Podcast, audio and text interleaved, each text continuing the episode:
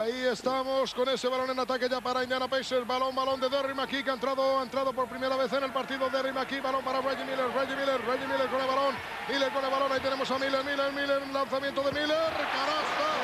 Tiempo de un killer, tiempo de Miller. 73-58 en el marcador, 15 arriba para Indiana Pacers. Balón en ataque para Harper. Harper con el balón jugando la Harper en campo de Indiana Pacers. Balón para Rick Fox. Fox jugando para Derek Fisher. Este para Twister O'Neill. Balón para Rick Fox. Este para O'Neill. Metió la mano Perkins. Metió la mano Perkins. Balón de Reggie Miller. Reggie Miller se para.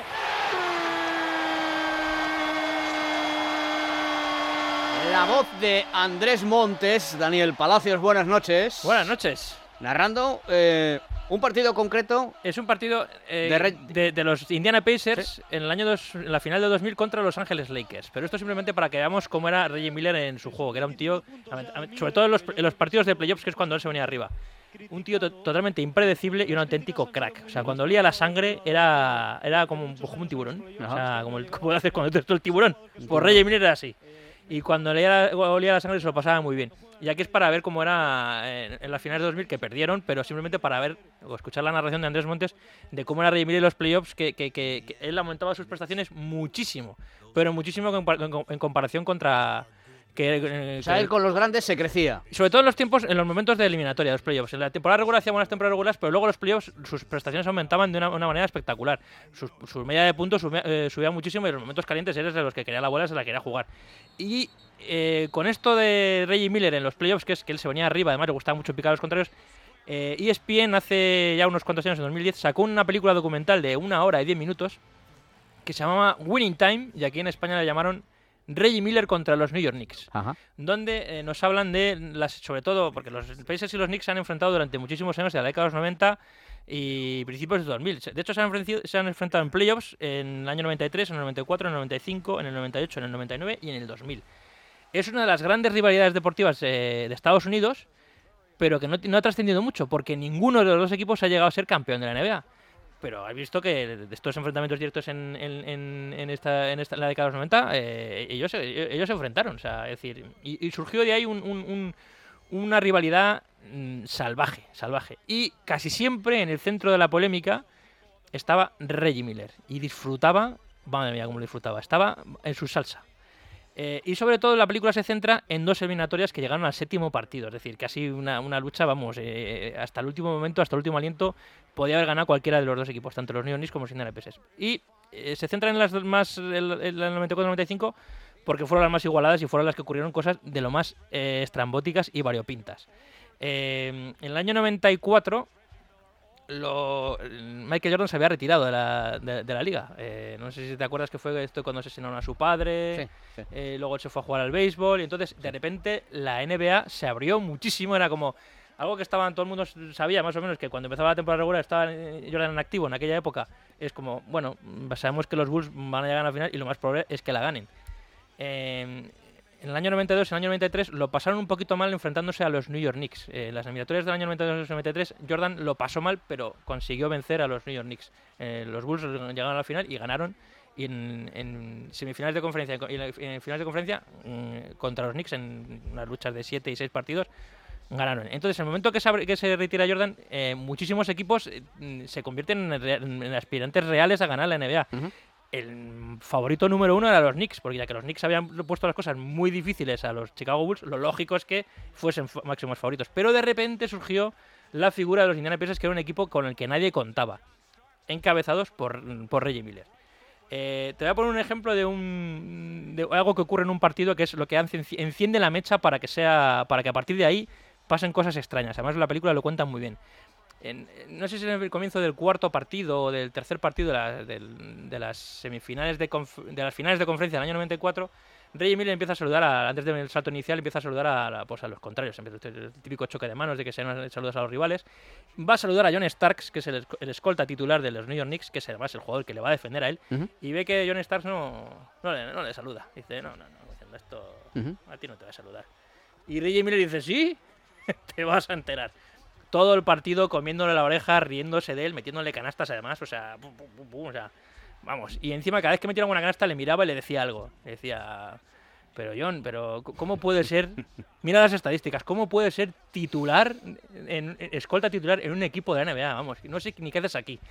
Y el otro ofuscado y cada vez se venía más a... Pero ¿quieres decir que si, si, le hubiera saludado no hubiera hecho eso? Seguramente no habría hecho eso, claro. Eh, eh, John Starks encendió la mecha sin darse cuenta. Él quería ir de chulito y le salió la jugada, le salió, la jugada fatal.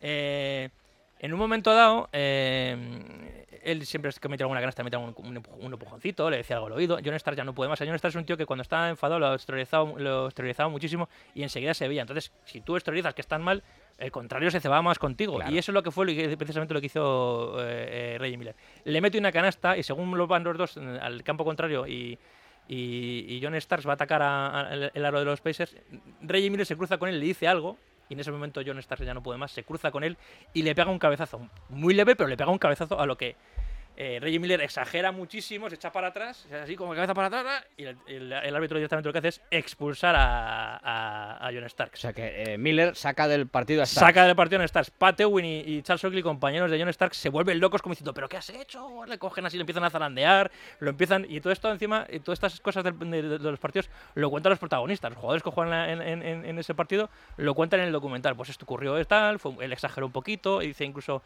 uno de los, eh, de los Davis, de, los habían dos, dos jugadores de los, de los, de los Pacers que se llamaban Davis and Davis, se llamaban los Davis Brothers, que no eran hermanos, pero bueno, que eran grandísimos, súper corpulentos, decían, a, a, eh, Reggie Miller solo le faltó un eh, eh, cogerse un, un, trozo de ketchup y ponérselo en la cabeza como si fuese sangre para exagerar todavía más lo que le había hecho. Y, y le funcionó, claro. Y, entonces, eh, Pat Ewing y, y, Charles Oakley casi se cargan a su compañero y cuenta Patewin que, que incluso después de zarandearle, de, meterle la, de echarle la bronca monumental, cuando volvieron a, Nueva York, Patewin se encontró con la madre de John Starks y, le dijo que sea la última vez que zarandeas a mi hijo. Y le, dice, le dijo Patewin, mira señora, como su hijo va a hacer algo, de, algo como esto, directamente lo mato. O sea, hasta ese nivel llegamos. Bueno, en el quinto partido, en el partido eh, totalmente igualado, eh, de gracia porque lo vives. Sí, sí. Eh, el que se ceba, empieza, empieza a cebarse con, con, con, Reggie Miller, que es el enemigo público número uno, es Spike Lee desde la grada. El director de cine ve que el enemigo a batir realmente los Pacers es, es Reggie Miller. Y él piensa que desde la grada él puede eh, influenciar en el juego. Y lo que hace es todo lo contrario. Pero Spiley no es eh, fan de los... fan de los Knicks, claro, es ah, fan de los Knicks. No, es de los, de es, fan, es fan de los Knicks, es fan de los Knicks, es muy, muy fan de los Knicks. Siempre está sentado en primera fila, además mm, con camisetas de los Knicks, así todo, todo muy vistoso para que se, se pone de pie, siempre dice algo a los jugadores. Es, un tío que, que llama muchísimo la atención. Que vive el partido. Vive el partido a tope. Entonces empieza a meterse con Reggie Miller, a, pero vamos, como un loco. Va, Reggie Miller, no sé qué, tal, tal. Qué malo eres, te vamos a ganar, lo típico, ¿no? Reggie Miller como no, otra vez eh, enciende la mecha y le hace un último cuarto en el que mete 25 puntos en el último cuarto. Y cada vez que mete una canasta, se lo dedica a, Spike, se lo dedica a Spike Lee. En un momento dado, incluso, cuando mete canastas, él se agarra el cuello con las dos manos y luego, acto seguido, se baja la mano y se toca los genitales. y Spike Lee dice, a mí lo del gesto en el cuello, bueno, me puede matar, pero que se, se agarrase el paquete con mi mujer sentada al lado. los Pacers ganaron ese partido, se pusieron en 3-2 en las series y todos daban por hecho que los Pacers lo tenían muy, fácil para llegar a la final de la NBA porque van 3-2 eh, a, favor y el sexto partido jugaban en Indiana. El sexto partido se juega en Indiana y Spike Lee va a Indiana a ver el, el partido. Ahí rodeado de, todos los, como él dice, de todos los paletos de Indiana insultándome. El sexto partido lo ganaron los Knicks gracias a una gran actuación de John Starks. Y John Starks, para quitar la presión que la prensa había metido sobre hemos, hemos perdido el partido, la prensa no decía hemos perdido el partido claramente por culpa de Spike Lee, que ha picado al mejor jugador del equipo, contrario, John Starks lo que hace es, según acaba el partido, es ir a abrazar a Spike Lee como diciendo, estamos juntos en la guerra contra Reggie Miller y tenemos que seguir. Bueno, pues como estas anécdotas, esta es la más mm, divertida, en, en, las, en, las, series del año 95 pasan cosas todavía más extrañas como que Reggie Miller en un momento determinado de, un partido, en el primer partido de la serie, van perdiendo de 6 puntos cuando quedan 18 segundos y en 18 segundos él es capaz de meter 8 puntos y rematar el partido. Una, unas jugadas estrambóticas y rarísimas, pero muy divertidas. Y todo contado con un amor, o sea, con un, amor, no, con un amor-odio entre ellos, es decir, se reconocen, pero se odian a muerte. Ves a, a, a diciendo, Reggie Miller, la verdad es que odio a ese tío. Y Reggie Miller diciendo, tengo que reconocer mm, que um, John Starr me parecía muy buena persona, era buen tío, pero me divertía mucho haciéndoselo pasar mal. Es decir, hacerle... Mm, putaditas que él decía, no dice que durante todo el partido, mm, codazos, mm, insultarle, no sé qué, tal, eh, él lo disfrutaba, pero aún así eh, dentro del, odio que, se, que había dentro de ese partido, luego se reconocían los ah. unos a los otros. Reggie Miller, que es quizás un, perfil eh, más bajo, quiero decir, eh, es de la, de la misma época que, que los grandes, que, Jordan, pero sin embargo... Reggie Miller entró en la NBA en la temporada 87-88 y es un gran jugador, ha sido All-Star, nunca ha sido campeón de la NBA porque ha coincidido ¿A qué, ¿A qué, sería parecido en, baloncesto actual ahora? Digo, tanto por su juego como por su forma de actuar, es decir ese tipo, porque tú me estás hablando de eso y yo estoy pensando en Drasan Petrovic, por ejemplo, ¿no? Es decir, un jugador que te igual a Juan Maiturriaga le empezaba a hablar al sí, oído, bueno, es, sí, es, de ese tipo, es, es, el tipo, es un poco tipo de Drasan Petrovic, que, le gusta, que, le gustaba muchísimo picar al equipo, al, jugador contrario. Eso es en mi equipo, ¿eh? es decir, cuando, claro, claro, cuando, claro, cuando el partido está eh, eh, mm, decisivo eh, las piden ellos. Y dicen, no, no, dámela a mí que yo la meto. Sí, sí, sí, eso es, eso es. Hay infinidad de, jugadas pues, que, en las que Ray Miller es decisivo, pero además esas, jugadas que busquemos, que, que, podemos buscar, casi siempre son en partidos de playoffs. En partidos de temporada regular hay jugadas, pero cuando se cocían las habas, cuando estaba la cosa calentita, Reggie Miller siempre aparecía y metía alguna canasta en los momentos decisivos. Y era eso, el tipo de jugador que todos queremos tener a, nuestro lado. No solo porque era muy bueno, porque el tío era, como decía bien Andrés Montes, eh, tiempo de Miller, tiempo de un killer, es decir, en los tiempos chungos él, daba lo, mejor de sí, sino porque encima era un tío de estos un poco sucio, de, malas artes, que le gustaba mucho pues utilizar el trash talking y, poner nerviosos a, los contrarios. Bueno, de hecho hay una anécdota que en la película lo cuenta que ha sido el único jugador que ha sido capaz de sacar de sus casillas de verdad, de verdad, a Michael Jordan hasta el punto de que los dos se dieron a puñetazos en mitad de un partido. Eh, a, nivel universitario sería algo similar a Christian Lander. Eh, sí, como Christian Lendner. O sea, esa, esa, frase de odio a Christian Lendner también se puede emplear y lo emplean muchos jugadores con, con Reggie Miller. Odio a Reggie Miller. Era igual, o sea, eh, le, decían de. Bueno, lo más bonito que le decían era. Eh, todo un pabellón diciéndole, pues en fin, no voy a reproducirlo aquí ahora, pero ¿y el tío cómo reaccionaba? Escondiéndose, ¿no? Decía, espérate que voy a ganar yo el partido. Y claro, encima todo esto hay que poner en el contexto de la rivalidad baloncestística que hay entre las dos ciudades totalmente antagónicas y que se reconocen como como realmente los, las ciudades mm, por antonomasia de baloncesto o los estados. Es decir, Indiana está muy relacionado con el baloncesto. Ellos dicen que el baloncesto eh, estadounidense realmente nace en Indiana por la cultura de baloncesto que tienen, que, ellos siguen el baloncesto desde muy pequeñitos, desde el instituto, campeonatos estatales de instituto, para ellos es algo, vamos, es, una celebración. Hay unas audiencias eh, increíbles los estados viendo para ver solo única y exclusivamente partidos de instituto. Eh, y los Knicks, claro, los Knicks están relacionados con la ciudad de Nueva York y en la ciudad de Nueva York hay infinidad de playgrounds donde hay gente jugando a baloncesto. Es decir, que dos visiones totalmente antagónicas de baloncesto lucharon en la década de los 90 para, para, para un poco para coger la antorcha de quién, cuál eran los dueños reales del baloncesto. Y, y, la verdad que es ver, pues como yo, como bien dicen en la película, los paletos de Indiana contra los los, los de la gran ciudad de, Nueva York. Una lucha a priori parece desigual, pero, pero todo lo contrario, fue muy, muy, muy igualada y, muy, y, de hecho muy divertida. Tú eres muy de Reggie Miller. Yo soy muy de Reggie Miller, sí. Pero también de los Knicks. Es que me gustan mucho los dos. Yo disfruto viendo los dos, viendo a los, dos equipos. Disfrutaba mucho viéndolos en los 90 porque eran equipos muy, muy rocosos. Te daban muchísima, muchísima cera. Esta ya no es la, narración de Gran, Montes, sino de la, original. La, original, sí, sí, la original. Muy bien, pues ha sido un placer para ti acudir a este programa. Desde luego, estar contigo siempre es un placer. Dani, pues, ya lo sabes. igualmente. Gracias, Dani. Buenas noches.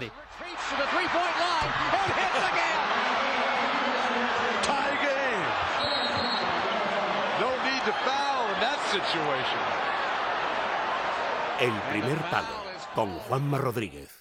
Desde que nos despertamos, nuestras articulaciones sufren un continuo desgaste. Al levantarnos, al caminar, al agacharnos, al hacer deporte. Incluso al sentarnos.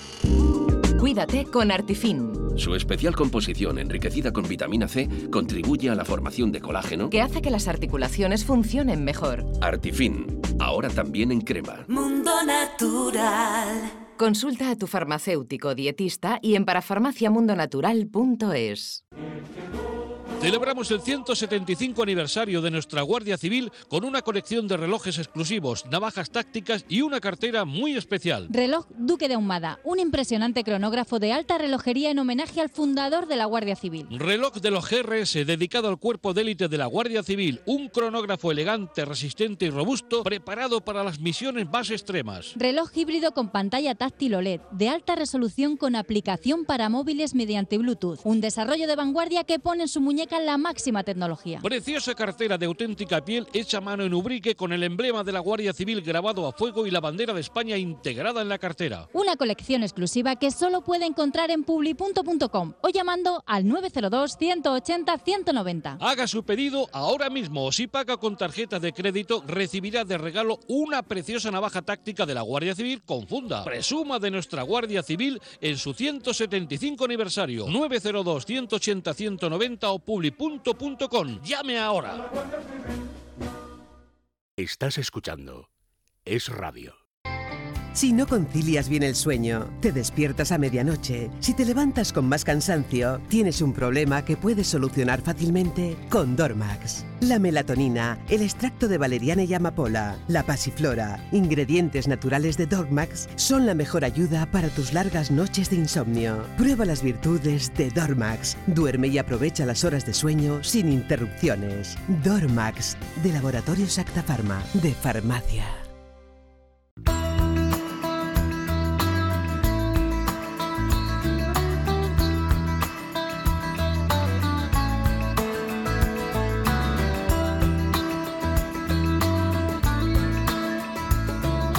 Estás escuchando El Primer Palo con Juanma Rodríguez.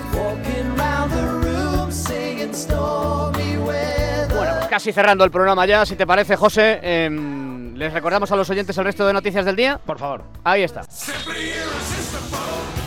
Bueno, lo primero que vamos a hacer, evidentemente, es glosar lo que viene por delante en una jornada importante. Acaba la liga y, evidentemente, todavía quedan cosas en juego. No en el partido entre el Real Madrid y el Betis, que se jugará el domingo a las 12, pero la noticia en el equipo blanco, en el Real Madrid, es que Sergio Ramos ha vuelto a los entrenamientos el equipo blanco y Ramos no está. Es decir, que Ramos de momento no entrena al mismo ritmo que sus compañeros, quiere jugar ante el Betis, pero de momento es duda y no olvidemos, Ramos lleva de baja desde el 3 de abril, así que vaya para mes y medio la ausencia del Camero. Habrá ocho partidos el sábado, varios de ellos a las 4 y cuarto, donde se decide la lucha por Europa y la Champions League. Y ahí hay un partido absolutamente clave que marca el resto. Es el Valladolid Valencia Club de Fútbol. En Valencia, preocupación. Garay no va a jugar, se lesionó en el último encuentro ante el Alavés y es baja. Y el que podría volver es Geoffrey Kondogbia, lleva unas semanas de baja, pero está entrenando con normalidad y podría jugar en Pucela en un partido en el que si el Valencia gana, asegura plaza de Champions League. A esa misma hora, 4 y cuarto, Sevilla Athletic de Bilbao. La lucha por la Europa League en juego en un partido que ha cambiado de horario tantas veces que Yuri Berchiche, el jugador del Athletic, está un poco cansado.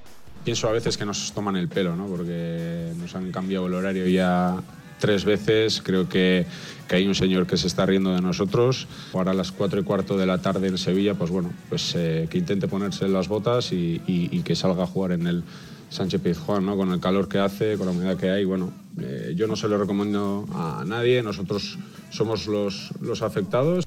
Ese señor que se está riendo de ellos, evidentemente no es otro que Javier Tebas, así que el palo muy clarito de Yuri Berchiche para el presidente de la Liga de Fútbol Profesional. También a las 4 y cuarto se Hoy jugará. le- espera, espera. Hoy leí a, a Eva Turégano. Eh, le han hecho una entrevista, no, recuerdo ahora, que me perdonen los compañeros. Sí. Y decía algo así como: eh, es muy divertido trabajar con Tebas, mm, pero tenemos que ir eh, apagando los incendios que él va provocando. Ah, pues ahí que tiene va- otro. Que va hablando. Bueno, pues es verdad. Es que Tebas es una máquina de provocar incendios. Es un piromano. Sí, Sí.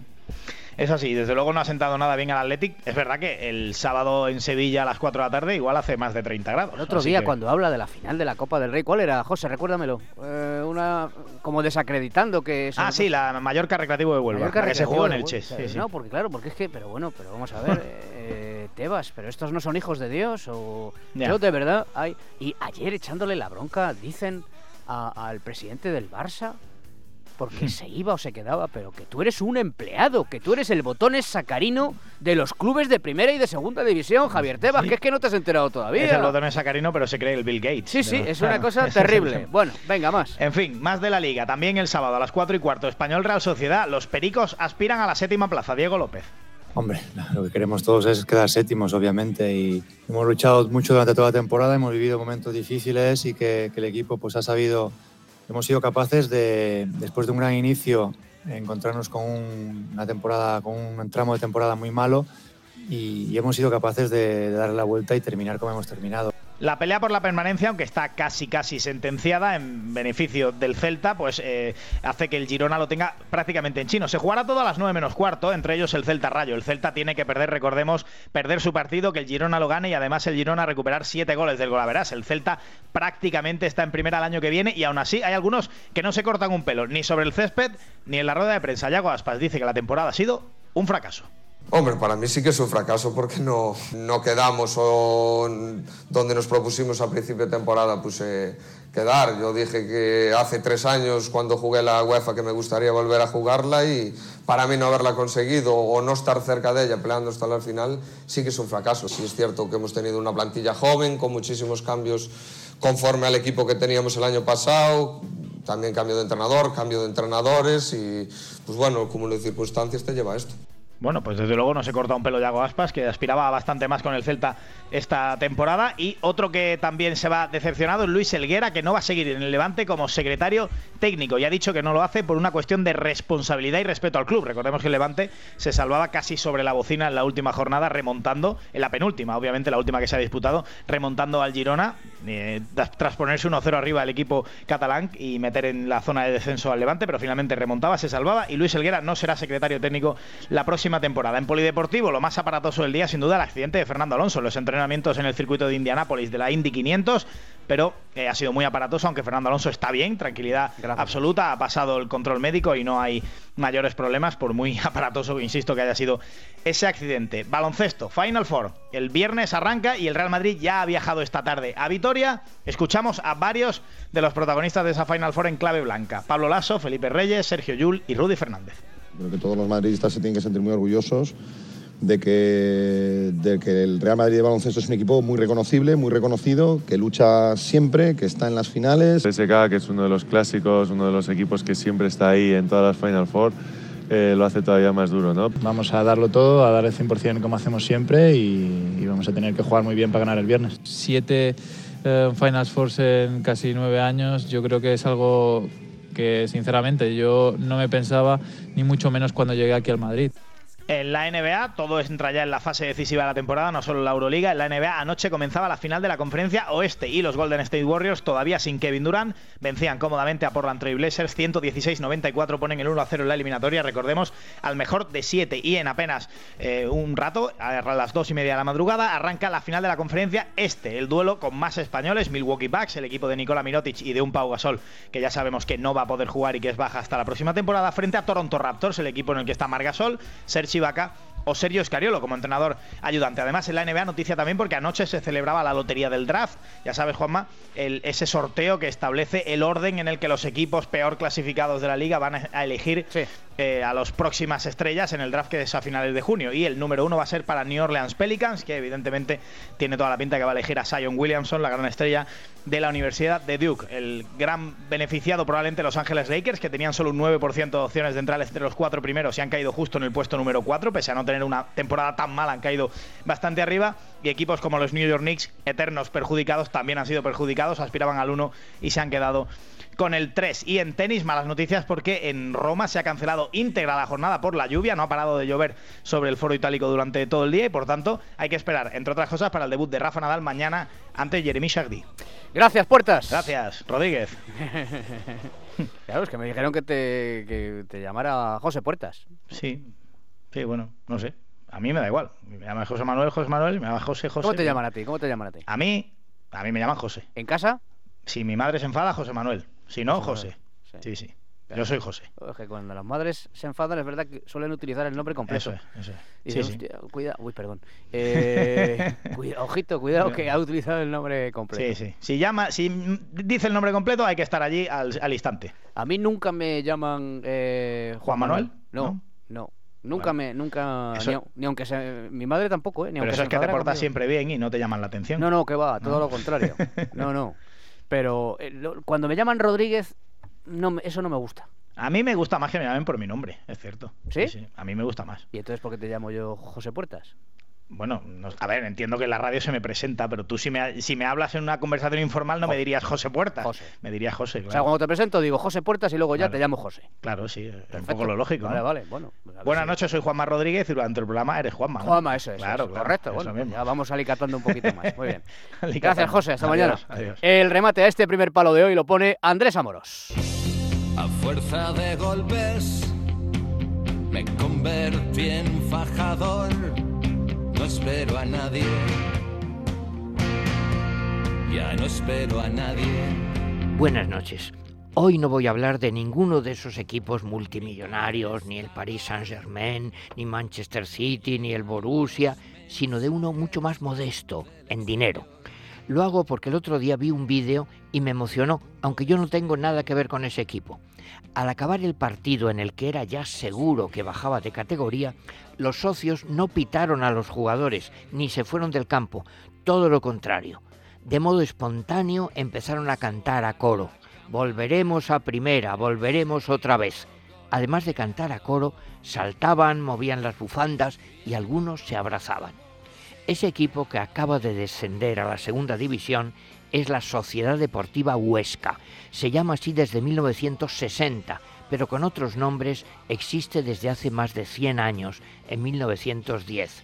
Juega en el campo de Alcoraz, donde después de la última remodelación caben 7.600 personas. Es muy poco comparado con los gigantescos estadios donde juegan el Madrid o el Barcelona, pero no lo es si tenemos en cuenta que eso representa el 15% de la población total de la ciudad. Su lema es fieles siempre sin roblar, sin retroceder. Su himno dice así, es el Huesca un club de fútbol con solera en Aragón, conocido en toda España por su garra y su valor. Es el Huesca un club de fútbol con solera en Aragón. Les llaman los de la Cruz de San Jorge.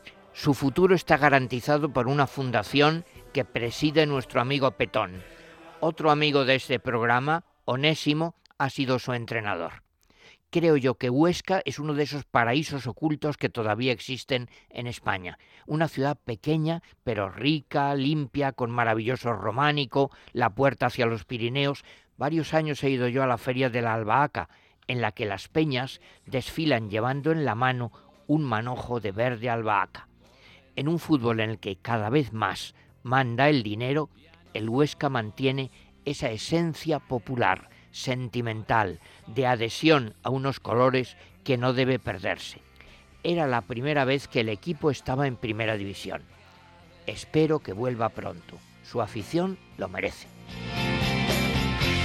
No tengo amigos, no tengo amantes. Todos lo esperamos, naturalmente que sí, por supuesto que sí. El Huesca es, en nuestro corazón por lo menos, equipo de, de- primera división. Le tenemos mucha simpatía aquí en el radio. Nos vamos, os quedáis con la llanta Barili, llega ahora a media luz y mañana nos reencontramos como siempre a las 11 de la noche. Un placer, gracias por escucharnos. Hasta mañana, adiós. He corrido por los campos de béisbol durante 16 años.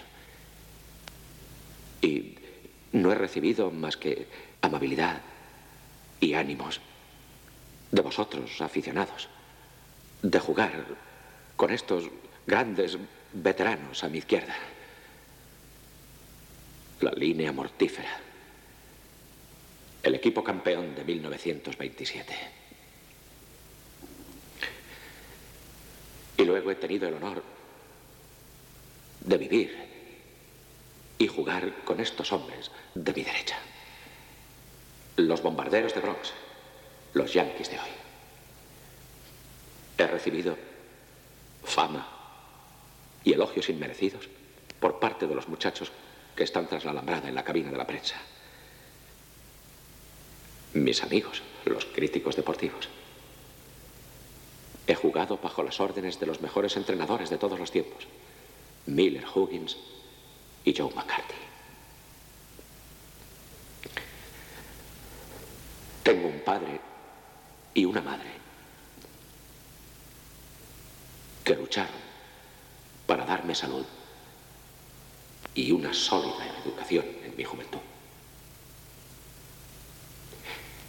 Y tengo una mujer, compañera para toda la vida, que ha mostrado más coraje del que podía imaginar. La gente acostumbra a decir que ha tenido malos comienzos. Pero hoy, hoy, yo me considero el hombre más feliz en la faz de la tierra.